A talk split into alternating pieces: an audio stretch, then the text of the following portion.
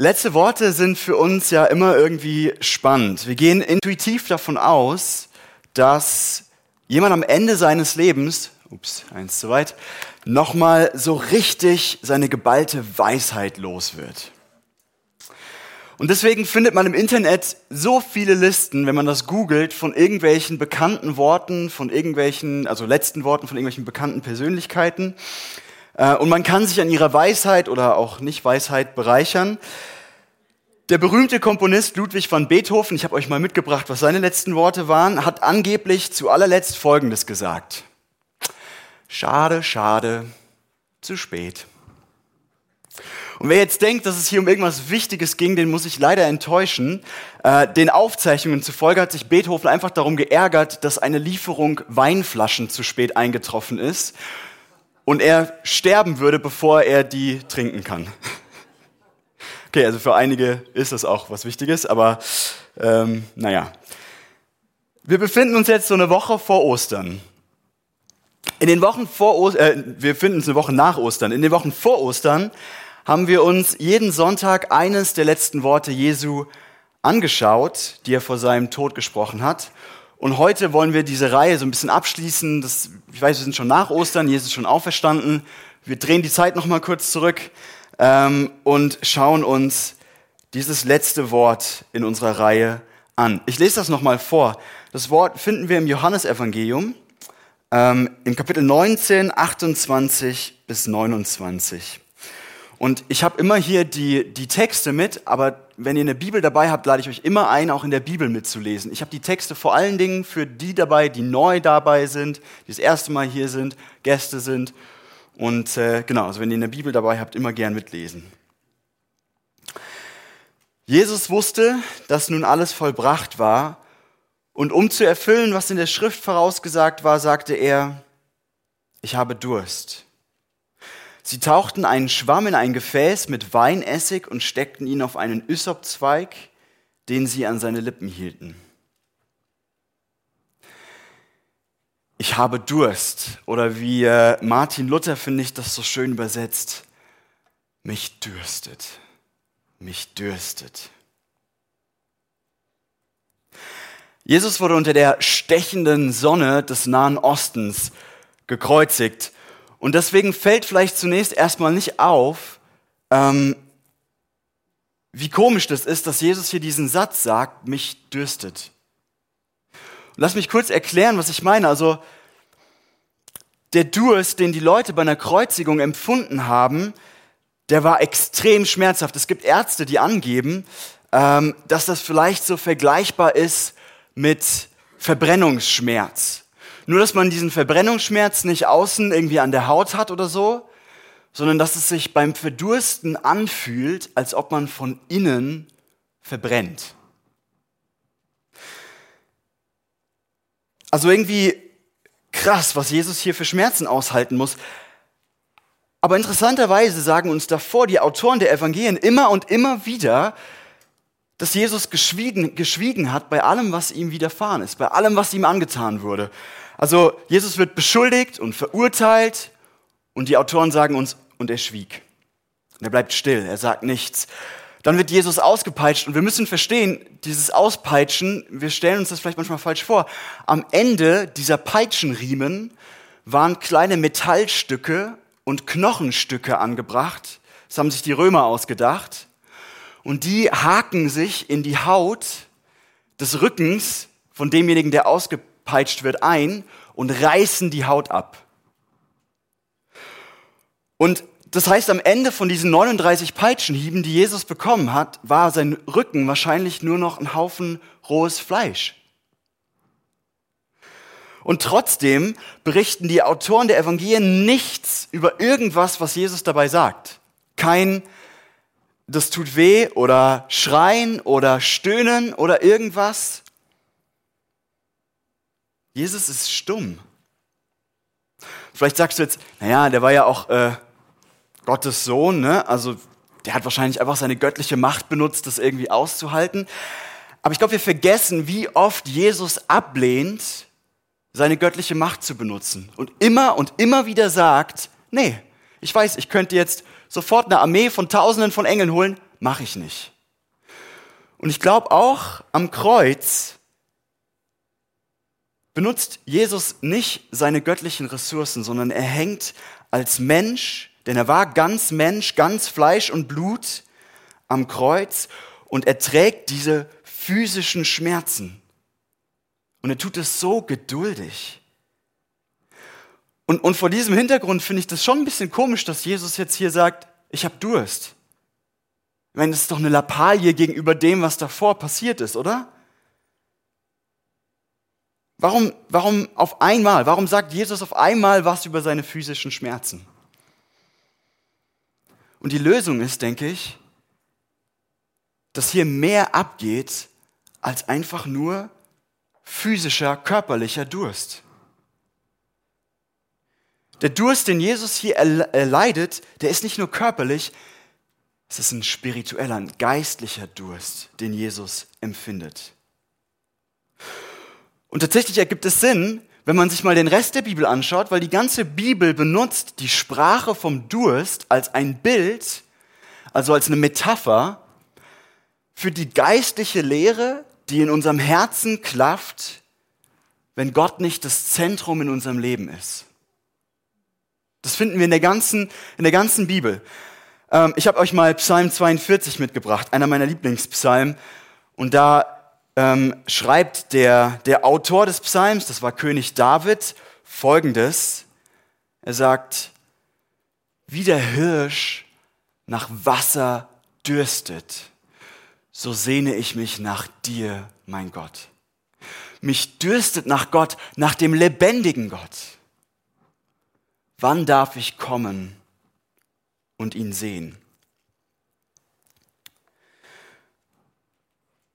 Mir fällt auf, dass es hier nicht einfach um ein Wissen über Gott geht oder so. Also der, der Psalmist schreibt nicht, David schreibt nicht, äh, ich, ich würde gerne noch mehr über dich erfahren oder sowas. Sondern was David hier im Prinzip sagt ist, wohin muss ich gehen, um Gott zu treffen? Wo muss ich hingehen, um dem lebendigen Gott zu begegnen? Wann darf ich kommen und ihn sehen? Es geht also nicht darum, irgendwie an Gott zu glauben, irgendwelche Lehren zu unterschreiben oder sowas. Das ist alles gut und, und richtig. Aber es geht darum, ihn zu kennen.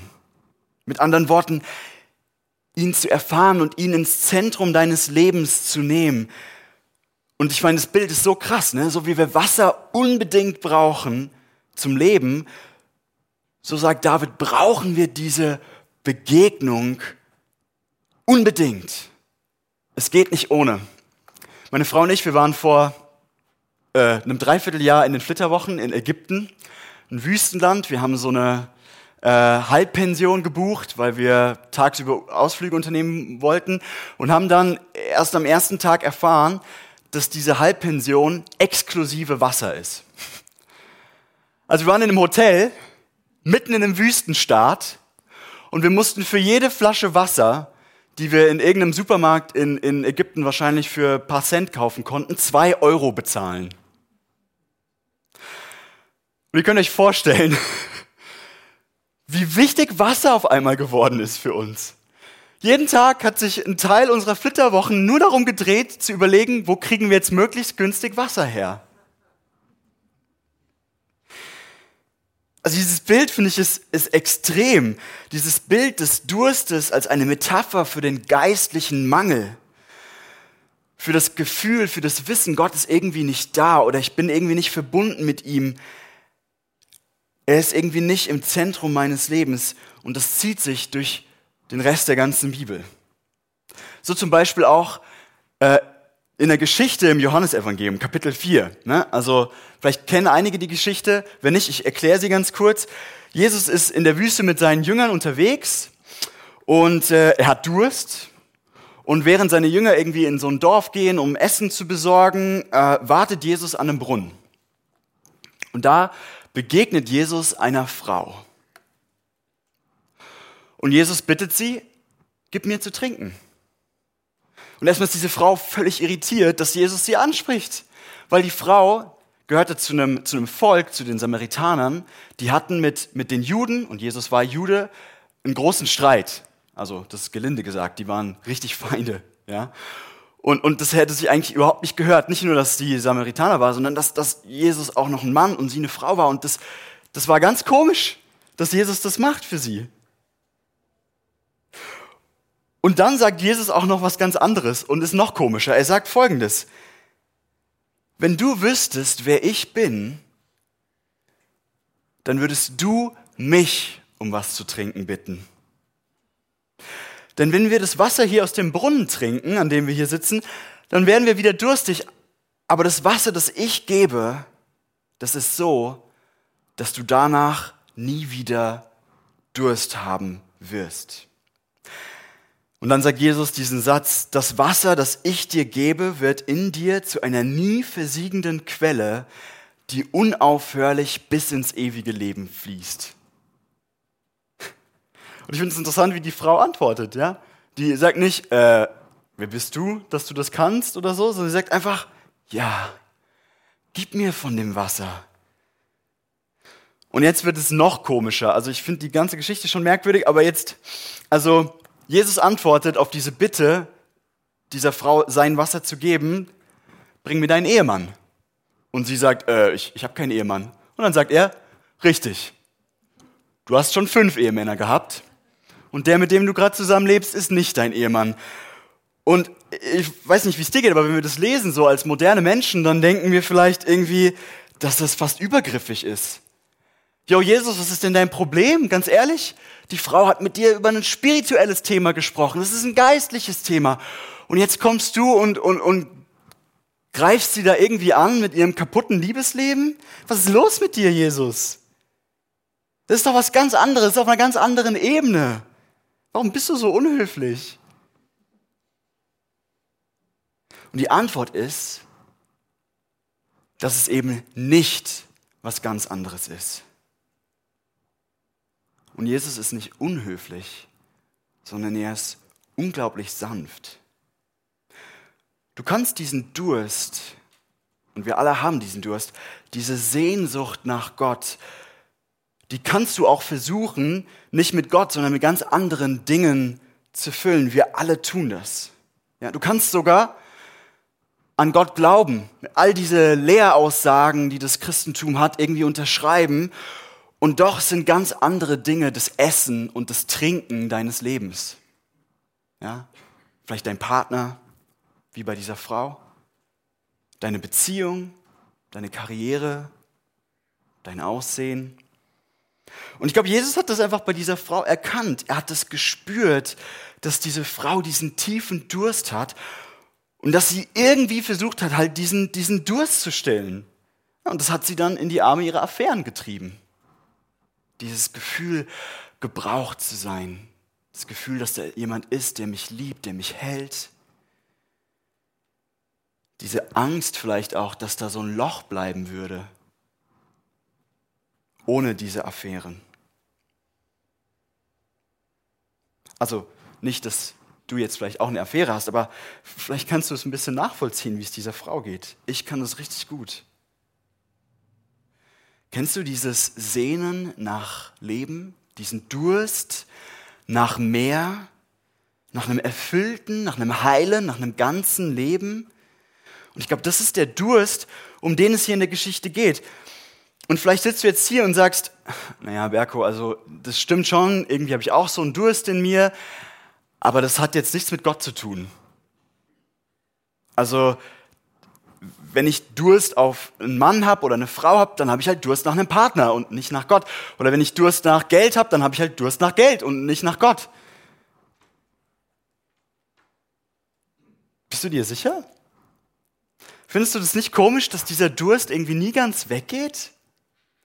dass es irgendwie nichts auf dieser Welt zu geben scheint, was diesen Durst wirklich stillen kann. Mein Lieblingsautor C.S. Lewis, und ihr werdet den wahrscheinlich oft in Predigten von mir hören, es tut mir jetzt schon leid, ähm, sagt, beschreibt es so. Ich finde das Zitat total cool. Es gibt zwar in dieser Welt alle möglichen Dinge, die verheißen, einem dieses Etwas zu verschaffen, aber ganz einlösen können sie das nie. Die Sehnsüchte, die in uns aufsteigen, wenn wir uns zum ersten Mal verlieben, wenn wir zum ersten Mal über irgendein fremdes Land nachdenken oder wenn wir uns zum ersten Mal mit einem Thema beschäftigen, das uns begeistert, können durch keine Ehe, keine Reise und kein Studium jemals gestillt werden. Und dabei will ich von im landläufigen Sinn gescheiterten Ehen, Urlauben und akademischen Laufbahnen gar nicht erst reden. Ich rede von den bestmöglichen Fällen. Da war etwas, wonach wir in jenen ersten Momenten des Sehnens die Hand ausstrecken und was in der Wirklichkeit einfach entschwindet. Ich glaube, jeder weiß, was ich meine. Wir mögen eine gute Ehefrau finden, die Hotels und die Landschaft mögen überwältigend sein und die Chemie mag sich als äußerst interessantes Fachgebiet erweisen. Also für mich nicht, aber ich weiß, es gibt einige unter euch. Ähm, aber trotzdem ist uns etwas entglitten. Leute, und das fällt nicht nur Christen auf. C.S. Lewis war ja Christ. Der Berliner Soziologe Andreas Reckwitz, ja, also einer, der unsere Gesellschaft erforscht, der kein Christ ist, der beschreibt in seinem Buch Die Gesellschaft der Singularitäten, das ist übrigens von der Bundeszentrale für politische Bildung empfohlen, falls jemand mal Lust hat, das zu lesen, sehr interessant. Ähm, der beschreibt unsere Kultur so. Er schreibt, wir alle haben diesen tiefen Wunsch in uns, uns selbst und anderen zu beweisen, dass unser Leben besonders ist, dass es lebenswert ist, dass es gut ist. Ja? Wir alle, so könnte man das vielleicht umschreiben, haben diesen Durst nach Leben. Und es ist interessant, Andreas Reckwitz sagt, das liegt auch daran, dass unsere Kultur die erste Kultur ist, wo diese ganzen sag mal, grundsätzlichen Bedürfnisse wie Essen und Trinken und ein Haus äh, oder ein Dach über dem Kopf oder sowas, wo das eigentlich gedeckt ist und wir uns nicht mehr so damit beschäftigen. Und ich glaube, weil wir das nicht mehr so als Beschäftigungstherapie haben, wird dieser Durst in uns nach dem vollen Leben umso intensiver. Und tatsächlich, so beschreibt Reckwitz das, gibt es wegen dieses Durstes so eine Dynamik, so eine Entwicklung hin darin, dass wir ständig Grenzen einrei einreißen. Ne? Also ich versuche mal zu erklären, was er damit sagt. Also er sagt, dass wir immer mehr Dinge um uns herum finden, von denen wir uns erhoffen, dass sie diesen Durst in uns stillen. Ich habe mir hier so ein paar Beispiele Direktwitz nennen mitgebracht und mich haben die total überführt. Ich weiß nicht, äh, ja, vielleicht vor allem die Jüngeren, glaube ich, unter uns, aber vielleicht ihr Älteren, vielleicht versteht ihr auch, warum unsere Kultur so tickt, wie sie tickt. Ich finde das sehr treffend. Also Essen zum Beispiel. Wir essen nicht einfach mehr, um satt zu werden, sondern wir erhoffen uns von unserem Essen, dass es unser Leben irgendwie etwas Besonderes gibt. Ja, vielleicht isst du vegan oder vegetarisch, ich bin ja selbst Vegetarier, äh, weil du deinem Essen so eine besondere moralische Qualität geben möchtest. Oder, oder du isst besonders ausgefallen, ja, damit dein Essen eine besondere künstliche Komponente hat. Dass es so künstlerisch ist. Und wenn ich meine Freunde anschaue, die in meinem Alter sind, dann stimmt es. Wir sind so durstig. Oder Reisen. Wir reisen nicht einfach mehr in den Urlaub, äh, um uns zu erholen, ja, von der Arbeit oder sowas, ähm, sondern wir reisen, weil wir mal richtig was erleben wollen. Wir reisen, weil wir uns von der, von der Reise erhoffen, dass sie uns was Besonderes gibt, dass wir dadurch interessant werden oder dass wir irgendwie die, die Besonderheit der Welt schmecken. Und dann tut es halt die Reise an den Titisee oder in die Uckermark nicht mehr, ähm, sondern dann muss es schon die Abenteuerreise in den Himalaya sein oder in den Grand Canyon oder die Safari auf dem afrikanischen, im afrikanischen Nationalpark oder so. Wir sind so durstig. Oder unser Körper. Unser Körper ist nicht einfach nur Teil von uns und wir müssen uns irgendwie liebevoll um diesen Körper kümmern und ihn dann und wann auch mal ein bisschen antreiben, dass er macht, was wir wollen. Wir erhoffen uns vielmehr, dass unser Körper, dass unsere Gesundheit und unsere körperliche Attraktivität unser Leben erfüllt. Ja, und dann stylen wir unseren Körper und wir überschreiten Grenzen, ja, ob das jetzt bedeutet Tattoos. Ähm, ich muss zugeben, ich bin selbst tätowiert. Da reden wir mal wann anders drüber. Das war eine andere Zeit in meinem Leben.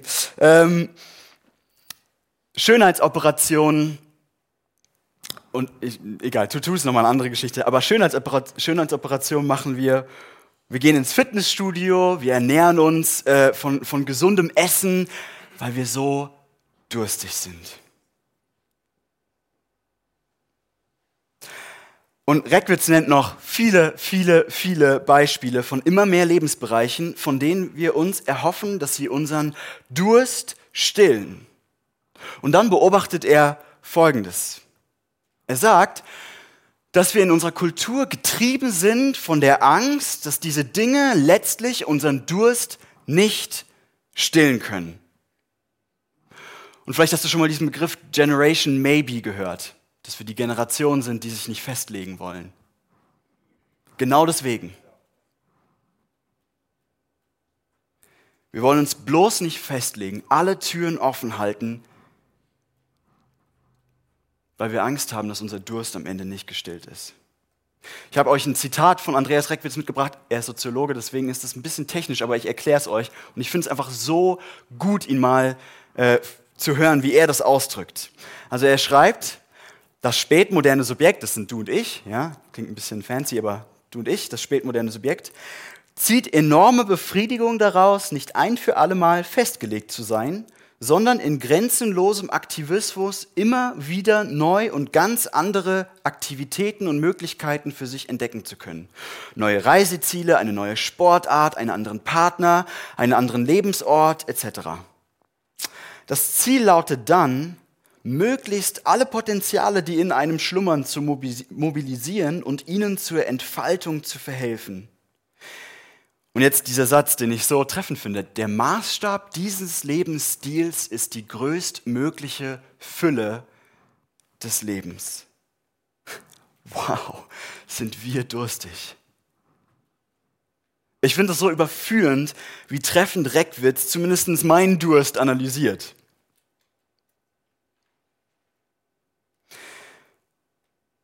Und ich sage das einfach nochmal so, dieser Durst, der macht uns einfach so ängstlich. Ja? Was ist, wenn sich entpuppt, dass meine Wahl doch nicht in der Lage ist, meinen Durst zu stillen? Was ist, wenn der Partner, den ich mir gerade aussuche, mein Leben doch nicht so ausfüllen kann, wie ich mir das erhoffe?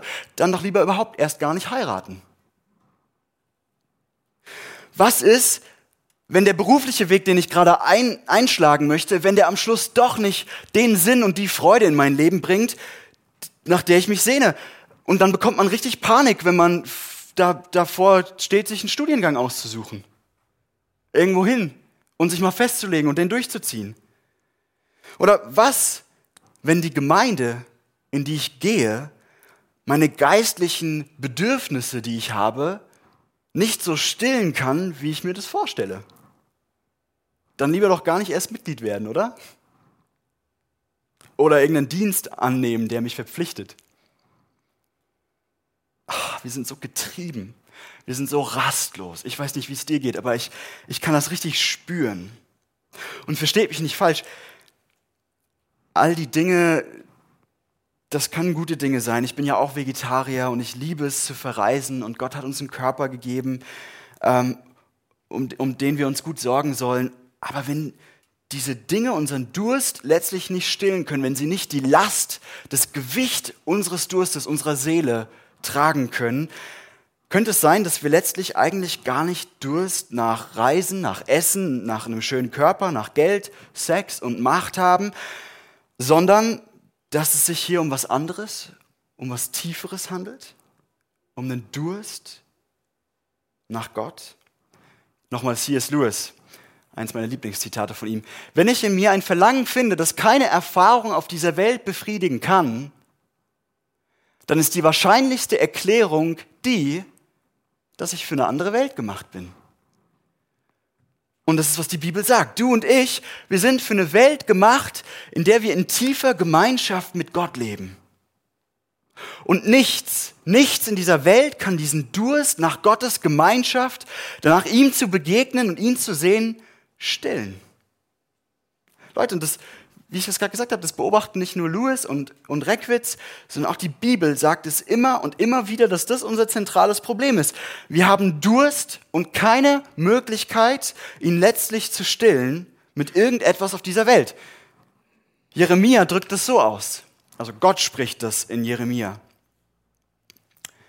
In zweifacher Hinsicht hat mein Volk gegen mich Unrecht gehandelt. Mich, die Quelle des lebendigen Wassers, verlassen sie und graben sich stattdessen undichte Brunnen, die das Wasser nicht halten können.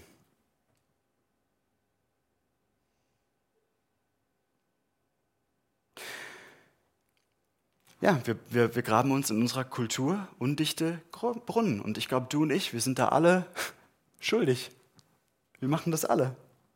Ich finde es interessant, am Ende seines Buches diagnostiziert Andreas Reckwitz dann sogar die Depression als eine der typischen Krankheiten unserer Kultur, die daher kommt, dass wir diesen Durst nach Leben, nach Fülle haben und er wird ständig und immer und immer und immer wieder enttäuscht, weil es ein undichte Brunnen sind.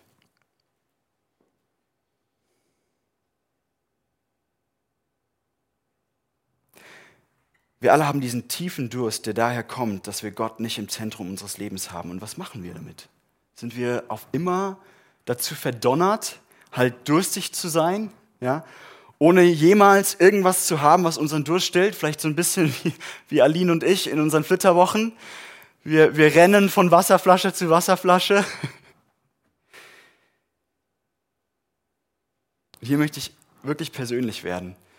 Ähm, es, es gibt einen Weg, den uns die Bibel zeigt für unsere ausgetrockneten, durstigen Seelen. Und ich habe diesen Weg auf so eine wunderschöne Art und Weise erlebt.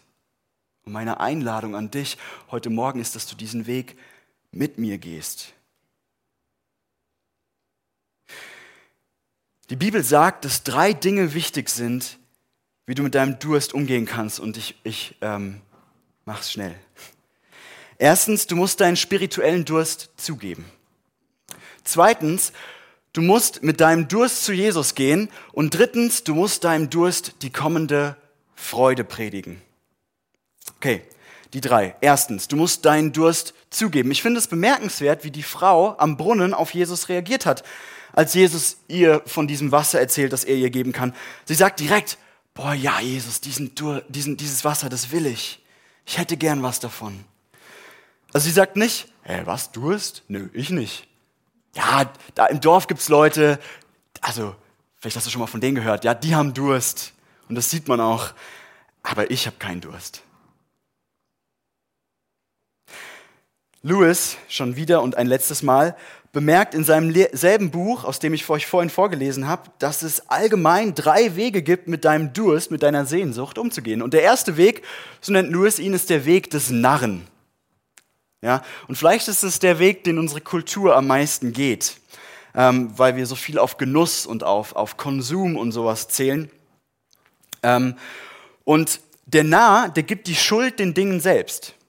Der Nah, so nennt Lewis ihn, ähm, bildet sich sein Leben lang ein, wenn er es nur mit der richtigen Frau versuchen würde oder an den richtigen Ort und den teureren Urlaub buchen würde, oder was auch immer, dann würde er endlich dieses Mal sein Durst ein für allemal gestillt bekommen. Mit anderen Worten, der Narr, der sucht immer weiter in den Dingen der Welt nach irgendwas, was sein, seine Sehnsucht, seinen Durst stillen kann.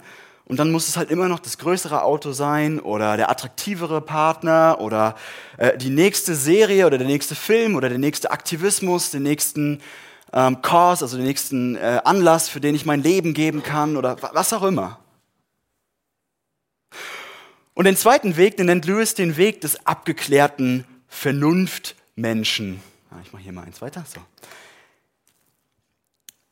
Dieser Weg besteht darin, dass man bald zu dem Schluss kommt, dass äh, die ganze Sache nur Blödsinn oder unmoralische Gier sein kann. Ja? Und dann sagt der, der abgeklärte Vernunftmensch, der sagt dann, ja, natürlich, also diesen Durst, den hat man als junger Mann noch oder als junge Frau.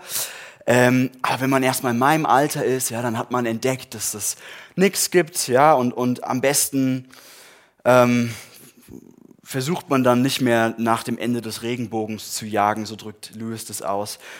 Ähm, und irgendwie richtet man sich dann auf dem Weg ein, ja, dass halt die Sehnsucht wird nicht gefüllt. Und dann, vielleicht lernt man sie zu unterdrücken. Und mir scheint, dass das der Weg ist, den viele Leute mit dem Christentum verwechseln. Ne? Die denken vielleicht, dass es da im Christentum darum geht, deine Sehnsucht einfach wegzudrücken, so krampfhaft. Was? Ich? Nee. Ich habe keinen Durst. Ja, weil dann schafft man es vielleicht irgendwie, äh, sein Leben ohne Affären oder Steuerhinterziehen oder was auch immer wir machen, um diesen Durst irgendwie zu stillen, durchzukriegen. Und, und man, man hat das Gefühl, ja, dann kann ich mir irgendwie ähm, selbst in die Augen schauen im Spiegel. Aber beide Wege leugnen auf eine bestimmte Weise, dass da ein spiritueller Durst ist. Ne? Der erste Weg, der sagt, ja, ja, ich habe schon Durst, aber das hat nichts mit Gott zu tun, sondern ich muss einfach irgendwie die richtige Sache in der Welt finden. Und der zweite Weg sagt, ja, ja, da ist vielleicht Durst, aber ich darf diesen Durst nicht haben, der darf da nicht sein, ich muss den wegdrücken. Das macht mich nur unglücklich oder, oder vielleicht sogar unmoralisch, wenn ich jetzt diesem Durst hinterherrenne. Und dann sagt, Je, äh, sagt Lewis, es gibt einen dritten Weg. Und diese Frau am Brunnen, die zeigt ihn uns. Und der dritte Weg beginnt damit, dass wir ehrlich zugeben, dass wir Durst haben. Dass da dieses tiefe Sehnen wirklich in uns ist. Und damit, dass wir uns eingestehen, dass das nichts mit dieser Welt zu tun hat. Ja, mit anderen Worten, du musst es erstmal wahrnehmen und zugeben. Das darf erstmal sein, diese Sehnsucht in dir. All diese Dinge, nach denen ich mich sehne und die ich irgendwie in mein Leben reinzustopfen rein, rein versuche, ja? Partner, Erfolg, gutes Essen, ein attraktiver Körper, das ist eigentlich ein spiritueller Durst. Es ist ein Durst nach Gott, nach einer Begegnung mit ihm. Aber wie finden wir zu dieser Begegnung? Das war jetzt Punkt 1. Du musst deinen spirituellen Durst zugeben. Punkt 2. Du musst deinem mit deinem Durst zu Jesus kommen. Lass uns nochmal anschauen, was Jesus zu der Frau am Brunnen sagt. Er sagt, ich kann deinen Durst stillen. Ich kann dir dieses Wasser geben. Aber wie kann Jesus das sagen? Wir haben ja vorhin gesehen, dass dieser Durst nur durch eine Begegnung, durch eine Erfahrung Gottes, durch eine Erfahrung seiner Güte, seiner Schönheit, seiner Freundlichkeit, seiner Herrlichkeit, seiner Liebe und Gnade passieren kann. Wie kann Jesus, ein in der Wüste umherirrender Jude, so sowas Dreistes behaupten? Weil er behauptet ja im Prinzip, ich kann dir diese Begegnung mit Gott geben. Durch mich findest du Zugang zu diesem Gott, der deinen Durst stillen kann. Durch mich wird Gott erlebbar, erfahrbar und du kannst ihn in dein Lebenszentrum nehmen. Und hier, Leute, hier wird das Evangelium, es wird so süß und so unglaublich durststillend. Verstehst du jetzt vielleicht ein bisschen, was es bedeutet, dass Jesus am Kreuz sagt, ich dürste? Ich will versuchen, das mal zu erklären. Also all der Kram, den du und ich gemacht haben, um irgendwie mit dem Durst in uns zurechtzukommen, der würde uns eigentlich komplett von Gott trennen. Denn wir haben ja nicht ihn gewählt, um unseren Durst zu stillen, sondern wir haben irgendwelche anderen Sachen angeschaut. Und all diese Wege sind, sind Wege, wie wir versuchen, mit unserem Durst klarzukommen, ohne dass wir Gott dazu brauchen. Übrigens auch der Weg, wo ich den Durst versuche wegzudrücken. Ist wieder auch ein Weg, wo ich nicht zu Gott renne mit meinem Durst, sondern wo ich selbst versuche, ihn irgendwie zu handeln. Erinnerst du dich, wie Gott das im Jeremia-Buch ausdrückt? Wir haben Gott verlassen und uns undichte Brunnen gebaut. Und das ist jetzt wieder eine krasse Stelle. Ähm, was, hätten wir, was hätten wir dafür verdient, sagt die Bibel. Der Prophet Nahum drückt das ziemlich krass aus. Und wenn dir diese Stelle echt aufstößt, dann komm bitte nach dem Gottesdienst zu mir und wir quatschen nochmal drüber. Da heißt es, der Herr ist geduldig und von großer Kraft, doch ungestraft lässt er niemanden, der schuldig wird. Er ist der Herr, dessen Weg in Wetter und Sturm ist. Wolken sind der Staub unter seinen Füßen. Er schillt das Meer und macht es trocken. Alle Wasser lässt er versiegen. Baschan und Kamel verschmachten und was auf dem Berge Libanon blüht, verwelkt. Die Berge erzittern vor ihm und die Hügel zergehen. Das Erdreich bebt vor ihm, der Erdkreis und alle, die darauf wohnen. Wer kann vor seinem Zorn bestehen und wer kann vor seinem Grimm bleiben? Sein Zorn brennt wie Feuer und die Felsen zerspringen vor ihm. Und das, ich meine, die Stelle ist so krass. So ernst, sagt die Bibel, nimmt Gott das, wenn wir seine Schöpfung zerstören oder wenn wir anderen Menschen Leid antun, um unseren Durst zu stillen. Siehst du, was das für Jesus bedeutet? Er kriegt am Kreuz das ab, was wir, was die ganze Menschheit eigentlich verdient hätte für all das Böse, was wir tun, für all die Lügen, all die Gewalt, all den Betrug, all den Egoismus. Jesus erlebt am Kreuz den ultimativen Durst. Er lebt diesen, diesen Zorn Gottes, so, so nennt die Bibel Gottes Gerechtigkeit gegen unseren ganzen Mist, den wir verzapfen. Und er erleidet die komplette Trennung von Gott, der Quelle des lebendigen Wassers, selbst an deiner und meiner Stelle. Und es fühlt sich für ihn an wie tausend Sonnen. Und es trocknet ihn komplett aus. Und deswegen sagt er, mich dürstet. Was heißt das für uns? Das heißt einfach das. Jesus erleidet am Kreuz freiwillig und aus Liebe den ewigen, ultimativen Durst, damit du und ich wieder in Gottes Gegenwart kommen können, in die Gegenwart des Gottes, der lebendiges Wasser ist. Und das trotz der Tatsache, dass wir unser ganzes Leben lang getrennt von Gott versucht haben, unseren Durst zu stillen. Und auch trotz der Tatsache, dass wir dafür so viel missgebaut haben, so viele Menschen verletzt, so viele Ressourcen verschwendet, so egoistisch waren. Denn verstehst du, er hat die Strafe dafür, den ultimativen Durst, die Trennung von Gott, für dich ein für allemal getragen. Und zu, in dem Grad, zu dem du das verstehst, zu dem du siehst, dass Jesus dich so sehr geliebt hat, zu dem Grad wirst du der Liebe und der Güte und der Fürsorge und der Schönheit und Herrlichkeit Gottes begegnen und du wirst ihn in deinen Lebensmittelpunkt, ins Zentrum deines Lebens nicht nur nehmen können, sondern nehmen wollen. Denn dieser Jude am Kreuz ist Gott selbst, der all das aus Liebe für dich tut.